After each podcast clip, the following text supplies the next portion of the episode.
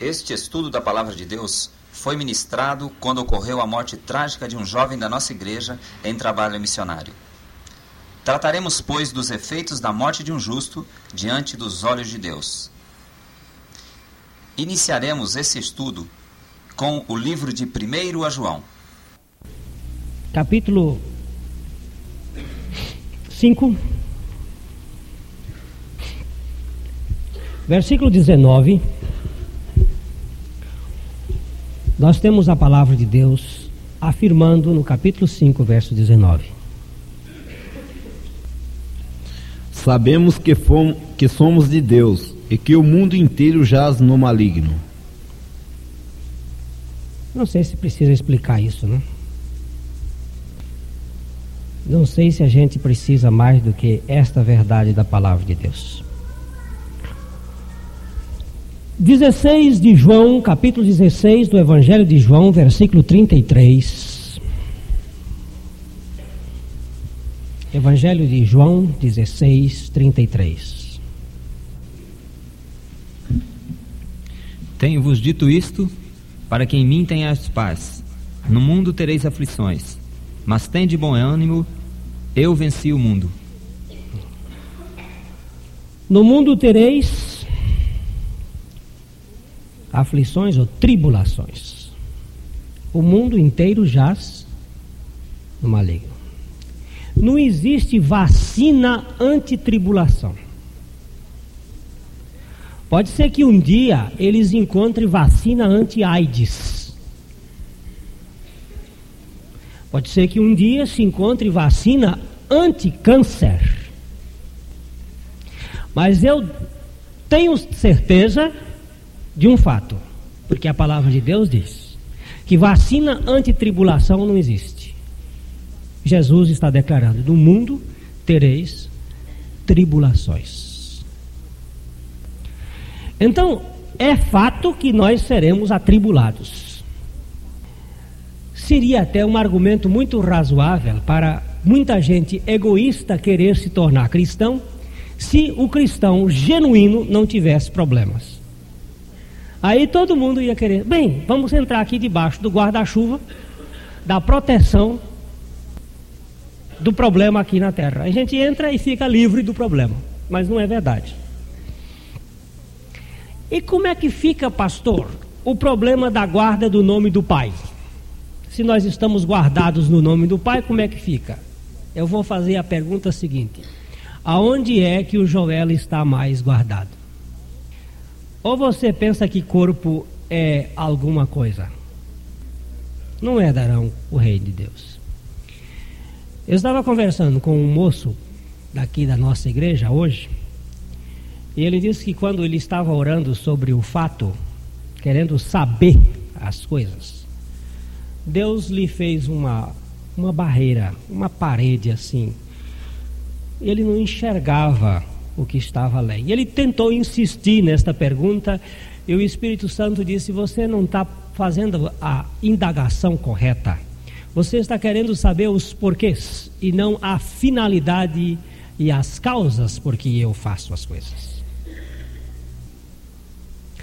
Estaria Deus sendo injusto quando permitiu que Estevão fosse apedrejado até a morte? Ou estava Deus disseminando o processo de espalhar a mensagem por meio da morte de Estevão? Nós olhamos para as consequências imediatas. Nós somos sempre tendentes a procurar saber o porquê das coisas. Há uma indagação de porquê. E isto faz parte da árvore da ciência do bem e do mal. Por quê? Nós queremos saber o porquê. Por quê? Por quê? Por quê? Por quê? Mas o porquê não responde nada. Nós temos que fazer aquilo que a Hannah Whitall Smith disse no livro dela, O Segredo Cristão de uma Vida Feliz. Não é o porquê que nos interessa, mas é o para quê. Qual a finalidade de todas estas coisas? Eu já disse para Deus que minha, in, meu entendimento é muito rudimentar. E quando eu me postei para fazer esta pergunta, mas meu Deus, por Parei. Parei no meio, não disse o quê? Porque logo eu vi o seu dedo apontando para mim, dizendo o seguinte: Eu não já lhe disse que não me perguntasse por quê? Eu sou o El Shaddai. Ou você quer me fazer o seu empregado, apesar de eu o ser por, por natureza, teu servo? Mas eu sou o Todo-Poderoso. Aí eu baixei a cabeça e voltei para trás. Disse: tá bom. Então, o para quê também eu não vou fazer, porque eu sei que o para quê está já caminhando no seu próprio rumo. Deus tem os seus propósitos. Eu não sei, não entendo. Quando meu sogro faleceu, naquele dia nós estávamos vindo de Goiôerê. E eu vinha sobre uma pressão profunda, não sei de quê, uma pressão. Quando chegamos na casa da Iraci, Alvarenga, lá irmã do irmão Gerson, lá em Maringá, nós passamos por lá. Eu estava com aquela mesma dor de cabeça, ou pior. Eu disse, Iraci, me arranja um remédio. Enquanto eles foram jantar, eu fui me, me deitar lá num quarto, ela me deu um quarto, me deu um, um remédio, me deu um chá de boldo. E daqui a pouco vem a história e telefone, sofreu um acidente, está muito mal, aí pega o telefone e diz, não, ele morreu. Aí eu pergunto, mas por quê? Não era um pastor? Não era um servo de Deus? Mas por quê? Lá eu tive um grande pito. Você não precisa saber os porquês. E Há um versículo na Bíblia que eu queria que você lesse e depois meditasse. Não leia só agora, não. Leia e medite. É o capítulo 57, versículo 1 de Isaías, de Isaías. 57, 1. Depois você lê, você medite com muita atenção. Não, não, não leia assim, feito quem lê jornal, a coluna social do jornal que a gente lê e passa para frente. Perece o justo, e não há quem se impressione com isso. E os homens piedosos são arrebatados, sem que alguém considere nesse fato, pois o justo é levado antes que venha o mal. Já me disseram o seguinte, pastor, eu acho que o Joel foi arrebatado. Se foi, esse não era o método que Deus usou até aqui. Ele só de arrebatamento ele só levou Noé e Elias. Agora, se Joel já é o primeiro que ele está levando aqui, Enoque e Elias, eu disse quem? Noé, não, Enoque. Enoque e Elias.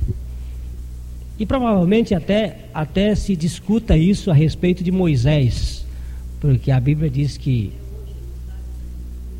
de Moisés, é, e diz a Bíblia que que, Moisés, que o arcanjo Miguel lutou com Satanás na posse do corpo. Mas será corpo que morreu. A não ser que ele levou o corpo morto, botou de novo lá em cima ter vida, mas não sei. Agora, o fato que nos chama a atenção é este arrebatamento que a Bíblia está falando aí é a morte do justo. O justo é arrebatado antes que venha o mal. Mas que mal? Pare. E fique olhando para a palavra de Deus para que ele revele a você. Não fique aí feito barata tonta e querendo criticar Deus pela sua soberania.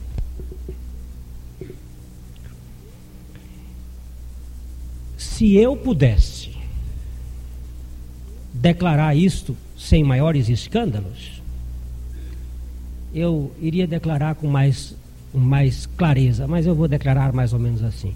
O tipo do homem de, de Joel, eu dou graças a Deus quando morre. o tipo do homem de Joel, porque eu sei que aquele moço tinha natureza divina. Então não é problema para mim, eu só sinto saudade dele. Isso eu vou sentir.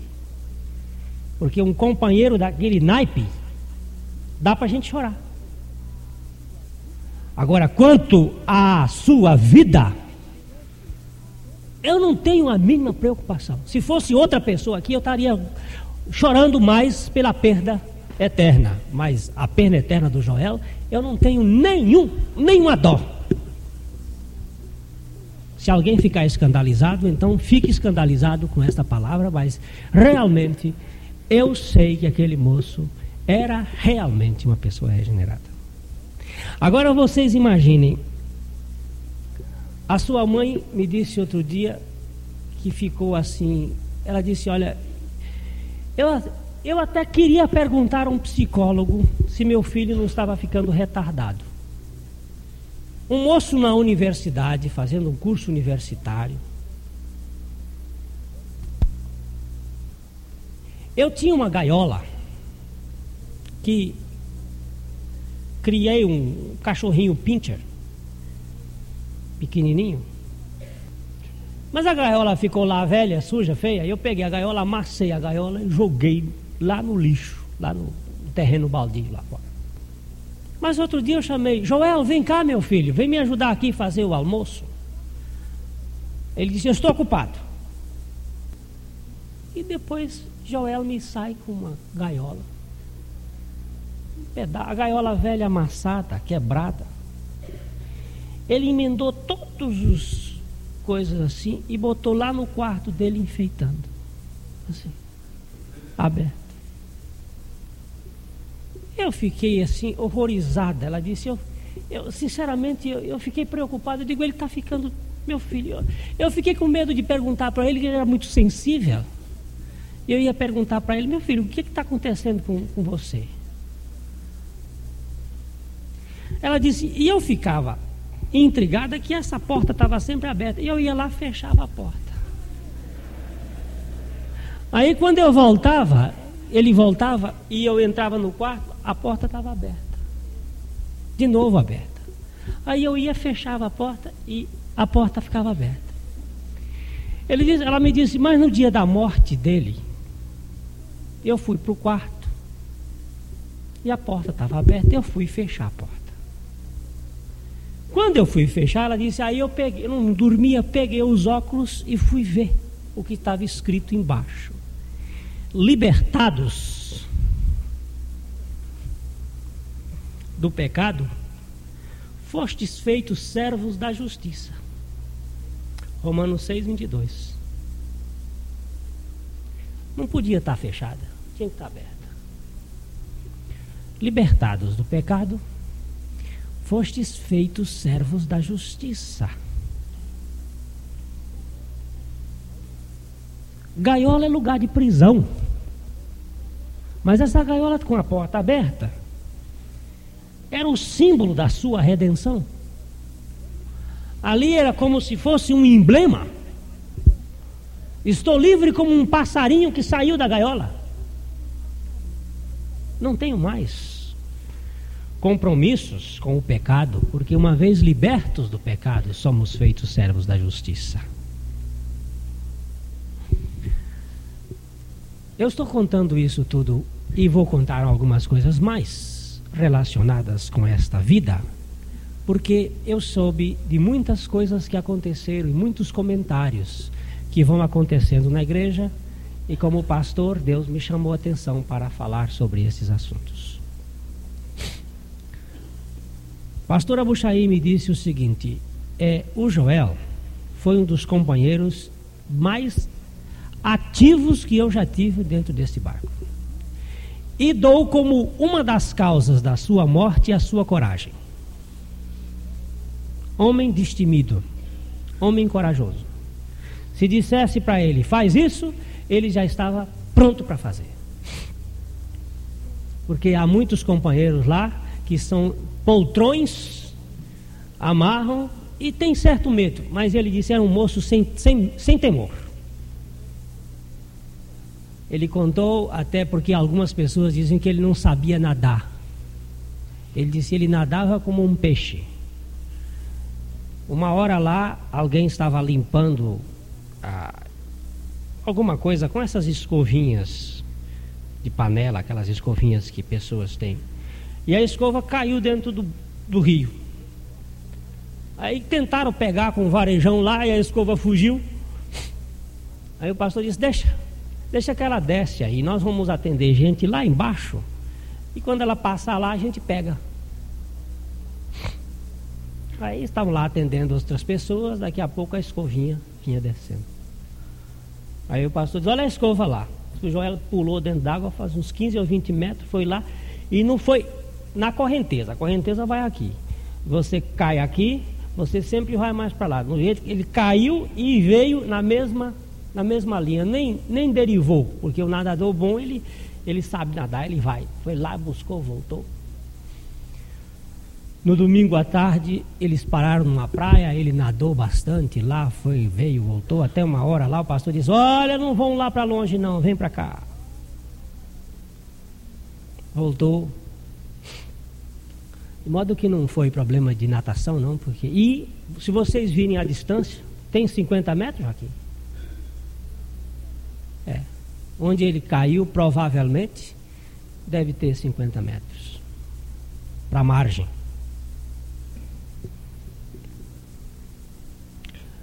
Ele saiu para colher umas roupas, depois entregou as roupas, disse: Vou pegar um prato. E foi pegar o prato lá atrás. Nisso aí ele disse que é de um, mais ou menos uns três minutos. O barco está encostando.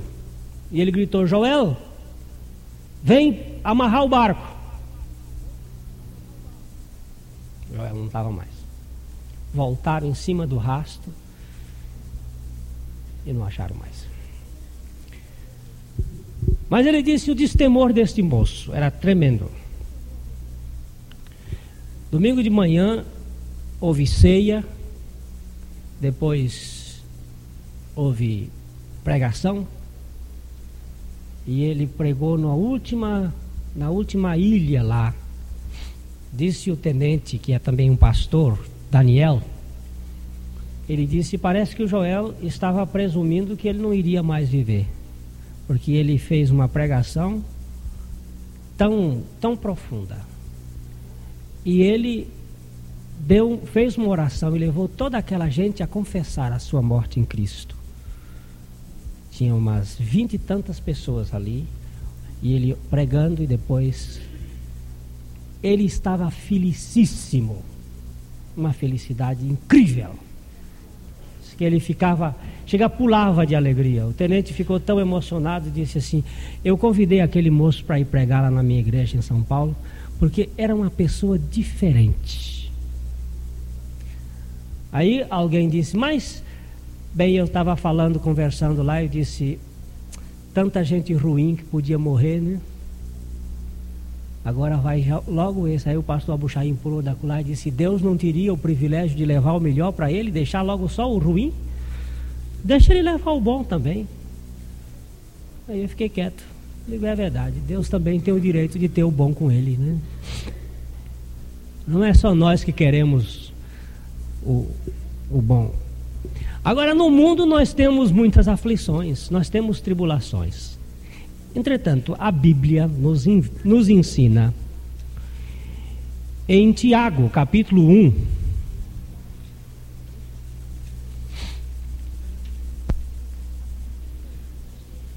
a partir do versículo 2 até o versículo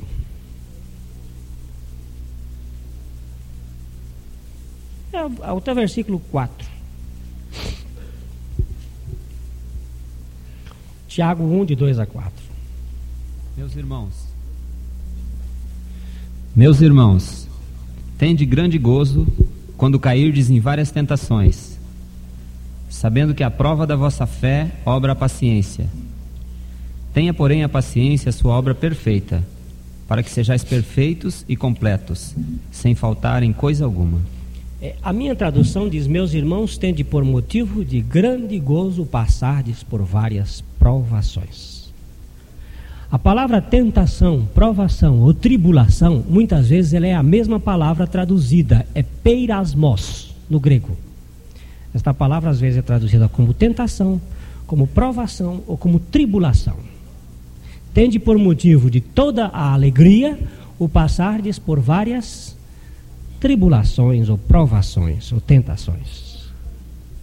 Ao invés de nós sermos cheios de amargura, de reclamações, de indagações, de questões, a Bíblia diz: tende por motivo de toda alegria. Essa tradução diz de grande alegria. Outra diz de toda alegria. É esquisito isso, não é? Não é esquisito? É, é verdade, é esquisito. Mas esta é a obra que Deus faz. Você pode ter esta, esta, na hora da aprovação, você pode ter esta posição, porque houve uma troca de natureza. O homem inicial, o homem, o homem natural, ele é semelhante a um espinheiro. Você repara em 2 Samuel, capítulo 23, versículos 6 e 7, como é que a Bíblia compara o homem ímpio? Algumas traduções chamam o filho de Belial. Vocês sabem quem é Belial? Você sabe quem é Belial? Não sabe não? Sabe quem é Belial? Hum? Satanás. Satanás. Os filhos de Belial. Agora, quem são os filhos de Belial? Segundo a Bíblia. Segundo Samuel 23, 6 e 7. Porém, os filhos de Belial serão todos lançados fora como os espinhos, pois não podem ser tocados com as mãos. Mas qualquer para os tocar se armará de ferro, e da haste de uma lança, e a fogo serão totalmente queimados no seu lugar. Você já viu como é que a gente toca num espinho? Como é que uma pessoa toca num pé de espinheiro? É armado de ferro, porque se você pegar no espinheiro, ele fura. E ele está dizendo que os filhos de Belial são como espinheiros. Quando a gente toca numa pessoa que não tem regeneração, você toca nela, aí ela sai fogo, sai espetada para todo lado fica magoado, fica irritado, fica nervoso, briguento, caluniador. Sai fogo, sai, sai espetada. A gente sabe quando uma pessoa é regenerada se você toca nela. Se você tocar nela de alguma maneira, não, é, não estamos falando em toque físico, vocês me entendem ou não entendem? Mas se você lança alguma coisa de perda, de problema, e a reação do indivíduo é reação de espetar, de mágoa, ele é espinheiro. Espinheiro dói. O doutor, o doutor Paranaguá está ali, ele se lembra da vez que ele caiu dentro de uma moita de cansanção montada num cavalo Cansanção passou no, no, no doutor aí, que deixou ele. E ele foi nessa moita de cansanção e meteu o facão nela, irritado com a moita de cansanção, e cortou até o pé do chão. Mas acontece que o cansanção não foi arrancado pela raiz, no outro ano estava lá a moita de novo. Né? A gente cortar, cortar, cortar, cortar, cortar, não adianta nada, porque brota E em Isaías 55, versículo 13, o que que tem que fazer com esse espinheiro?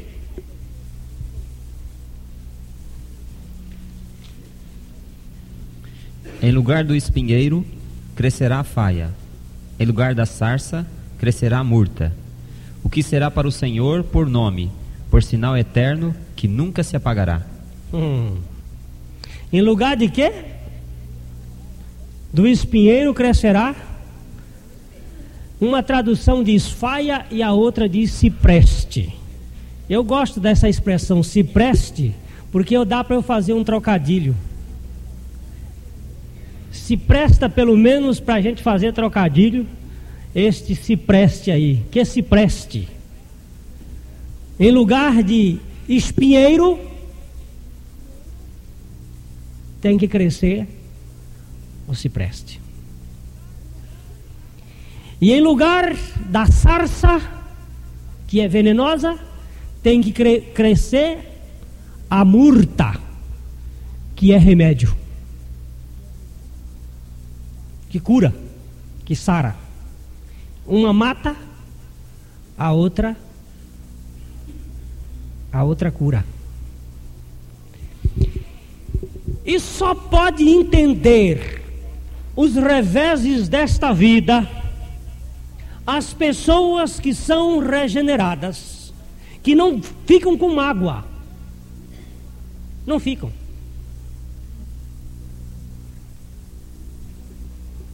Eles entendem o problema. Agora, quem não tem a regeneração fica pelo resto da vida sofrendo, sofrendo, sofrendo, sofrendo, querendo explicações, querendo problema, querendo isso, culpando a Deus, criando problema. E então qual é a guarda do Pai? E o que, que Deus fez? É, meu velho, você não vai entrar nesses mistérios nunca. Nunca. Quando nós sofremos um acidente, em 78, ali depois de, depois de Brasília, 100 quilômetros, que o carro virou. Aqui nós estamos com quatro tripulantes daquela viagem. O doutor Rui, a Vera e, e, e a Carmita e eu, e os crianças e mais. O carro virou quatro vezes. Eu fui contar isso para um professor meu que eu tinha muita estima, um amigo. Ele disse: Mas como Deus nos preservou de sermos cap capturados naquela hora. Né? Aí ele virou para mim com um ar de deboche. Dali para frente eu perdi a confiança nele. Ele, ele virou para mim e disse o seguinte: Onde é que estava Deus que não permitiu que o pneu do carro furasse? Eu olhei bem para ele, era mais alto do que eu. Eu olhei bem para ele assim e disse: Onde é que estava Deus que não permitiu que Sadraque, Mesaque e Abdenego fossem jogados na fornalha ardente? Onde é que estava Deus que não permitiu que os seus profetas fossem cerrados ao meio? Onde é que estava Deus que não permitiu que Daniel fosse jogado na, na, na cova dos leões? Onde é que estava Deus que não permitiu que Estevão fosse morto por apedrejamento? Antigamente o pastor Abuchaim cantava um cântico, o Gerson se lembra quando nós viajamos junto com ele, mas não se pode matar um crente. Quem é crente não morre não. Ele sobe à presença de Deus para receber o seu galardão. E tem um trecho, eu não me lembro bem, mas tem um trecho que diz assim: que as, os cristãos, os romanos matavam os cristãos. Mas eles esqueciam que cada gota de sangue eram grãos que brotavam para germinar em vidas. E às vezes a perda de uma pessoa se constitui em uma grande vitória, desde que ele seja um filho do reino de Deus. Eu sei que saudade é uma coisa e tristeza é outra coisa. E eu queria que vocês agora. Eu preciso achar o texto. encontrassem comigo aquele texto do apóstolo Paulo.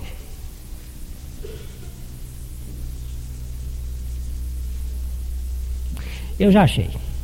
1 Tessalonicenses 4,13.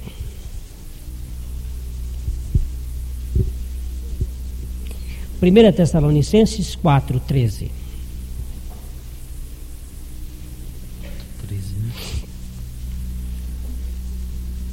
Não queremos, porém, irmãos, que, seja, que sejais ignorantes com respeito aos que dormem, para não vos entristecerdes como os demais, que não têm esperança. Primeira coisa que a Bíblia está dizendo aí é que você não seja ignorante. A ignorância é quem leva a pessoa a, a grandes fracassos. Eu quero que vocês não sejam ignorantes com respeito aos que dormem. E não vos entristeçais como os outros demais que não têm esperança. Você sabe quem é que fica triste? Você sabe quem é que fica triste? É quem não tem esperança. Você quer ver agora como a gente vai falar um negócio? Você tem certeza de sua regeneração? Você tem certeza dela? Se você tem certeza de sua regeneração, que você já foi trocado de espinheiro para cipreste, uma coisa você tem, é certeza também de que você vai se encontrar com Joel. Ou então nós vamos ter que rasgar a Bíblia e dizer que tudo isso é besteira. Nada disso tem valor. Para quem não crê, é besteira mesmo. Mas para quem vive pela fé, isto aí é convicção. Lá no dia do banquete da ceia do cordeiro, eu quero estar sentado do lado dele. Eu vou pedir isso para Deus. Eu quero, eu quero perguntar para ele como é que foi que você caiu de lá de cima. Mas é lá na boda. Havia um crente velho, muito, um homem de Deus. Ele era piloto ele era cozinheiro de um barco paraguaio, lá no Rio Paraguai. Aí de repente olharam para o lado assim e disseram: Cadê o cozinheiro? E o balde? Tinha um balde, não tinha nem um cozinheiro nem o balde.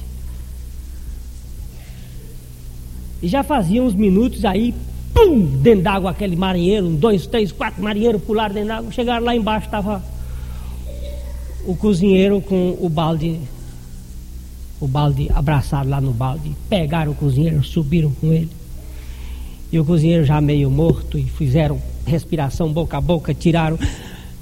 Quando o cozinheiro voltou, abriu os olhos e disse: Oh, para que vocês me fizeram voltar? Ou oh, já estava entrando nas portas da mansão celestial e vocês me tiraram de lá? Para quê? Para quê? Por que, que não me deixaram? Agora, eu sei que isso tudo às vezes a pessoa fica, mas a Bíblia está dizendo, e vamos mandar mais um pouquinho, o versículo 14. Porque se cremos que Jesus morreu e ressurgiu, assim também se matemática é um negócio que se fala por comparação, uma equação, um, você tem que ter aqui tanto quanto, assim também, aos que dormem, Deus, mediante Jesus, os tornará a trazer juntamente com Ele.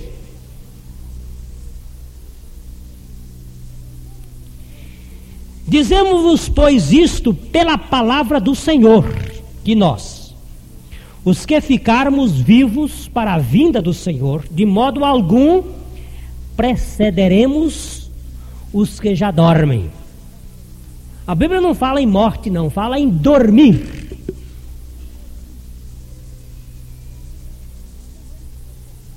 Nós não vamos preceder. Se o Senhor vier amanhã, ou hoje, de tarde, ou daqui a pouco, quem vai sair primeiro são os que dormem. Que dormem vão ressuscitar primeiro, serão transformados. E logo em seguida, aqueles que estiverem regenerados serão transformados num abrir e fechar de olhos. Este corpo corruptível terá que se revestir da incorruptibilidade.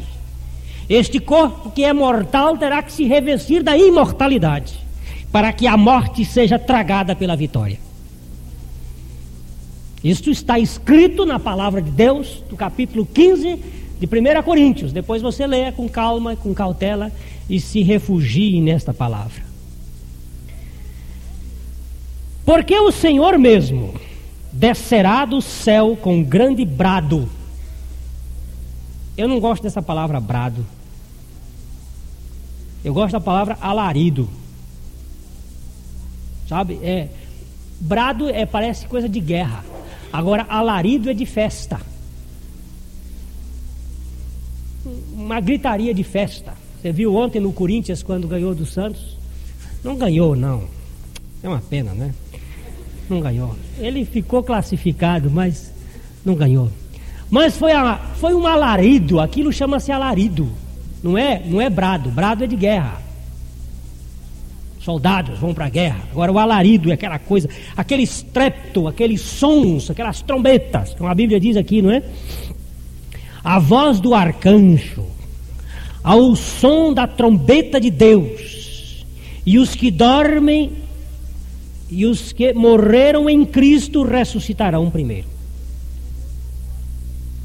Depois, nós, os que ficarmos vivos seremos arrebatados juntamente com eles nas nuvens ao encontro do Senhor nos ares e assim estaremos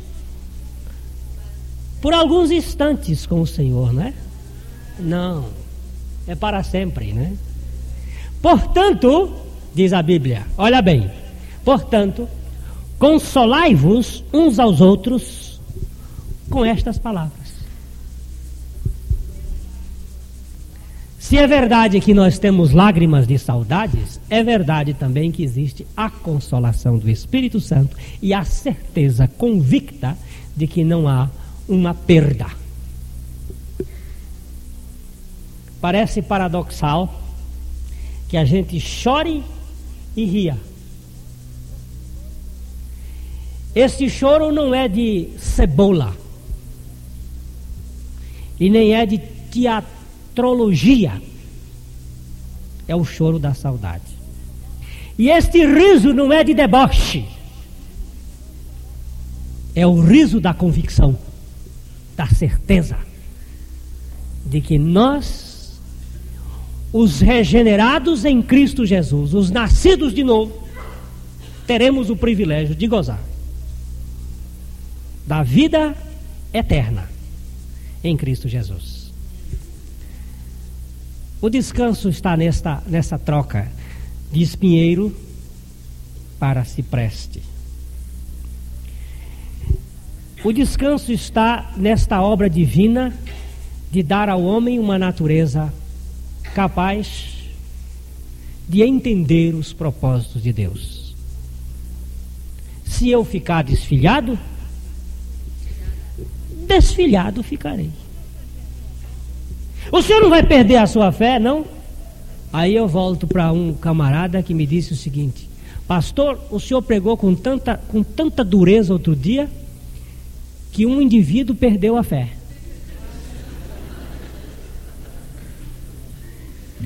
E eu tive que responder para ele, graças a Deus, que ele perdeu a fé. Sabe por quê? Porque aquela fé que ele tinha não era a fé, era falsa não merecia confiança. Porque se um pregador for capaz de me tirar da fé, esta fé que eu tenho não é a fé verdadeira. Porque a Bíblia diz que aquele que construiu a sua casa sobre a areia teve a ruína, mas aquele que construiu a sua casa sobre a rocha, os ventos sopraram, deram com ímpeto, vieram as torrentes, mas ela não desabou, porque ela estava construída sobre a rocha. E fé que não merece que não merece vendaval, então esta fé também não merece existir. É uma fé rota, é uma fé furada, é uma fé porcaria, é aquilo que o Chico Anísio chama de fajuta. Eu não sei bem o que significa isso, mas deve ser uma coisa muito ordinária.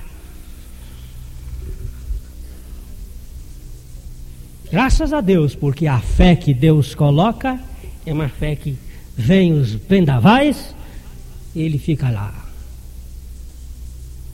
E o, aquele mananciais no deserto tem uma, uma das suas meditações que uma senhora assistiu um fato interessante. Ela estava aquecendo no inverno na Inglaterra ao pé da lareira e de repente ela começou a ouvir um assobio, um cântico. Ela disse: Mas no inverno não tem passarinho. Onde é este cântico? E ela levantou e foi procurar o cântico e descobriu que tratava-se do fogo numa acha de carvalho. O vento, o gás comprimido pelo fogo, passava pelas fibras do carvalho e provocava uma musicalidade. E então ela começou a mostrar que aquele carvalho só pôde ser firme e rígido por causa dos vendavais. Os cotilédonos, o esclerênquima da planta, vai os doutores de, de, de, de botânica aqui que me perdoem os meus estudos, mas aí o vento vai batendo lá e forçando e fazendo as fibras ficarem cada vez mais rígidas. Aí de nós, se não houvesse ventos para que as plantas ficassem firmes.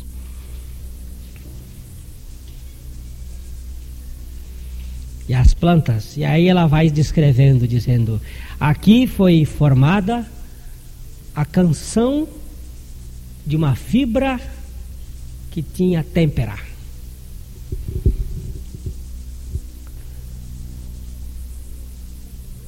Entre alegria e sofrimento, o que foi que Jesus Cristo preferiu? Diz a Bíblia que entre a cruz e a alegria que lhe estava proposta, ele suportou a cruz, não fazendo caso do ignomínio, da vergonha porque ele estava vendo coisa mais superior. Lembre-se disto, meu irmão.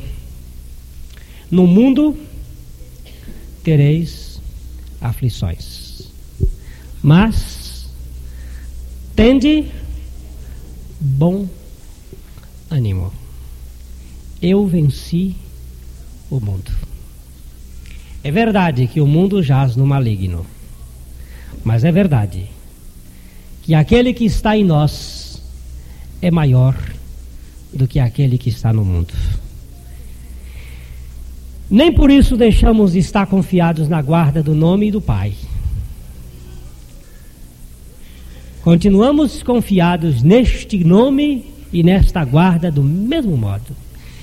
E nenhum dedal de nossa experiência em Cristo é abalado diante do fato de que nós vivemos pela palavra e pela fé na palavra de Deus, não nos acontecimentos. Graças a Deus. Esta mensagem foi dada a pastor Glênio Fonseca Paranaguá. Se você deseja saber mais sobre este assunto, comunique-se conosco. O nosso telefone é 22 3037 ou pelo nosso endereço, Avenida Paraná, 76A, Londrina, Estado do Paraná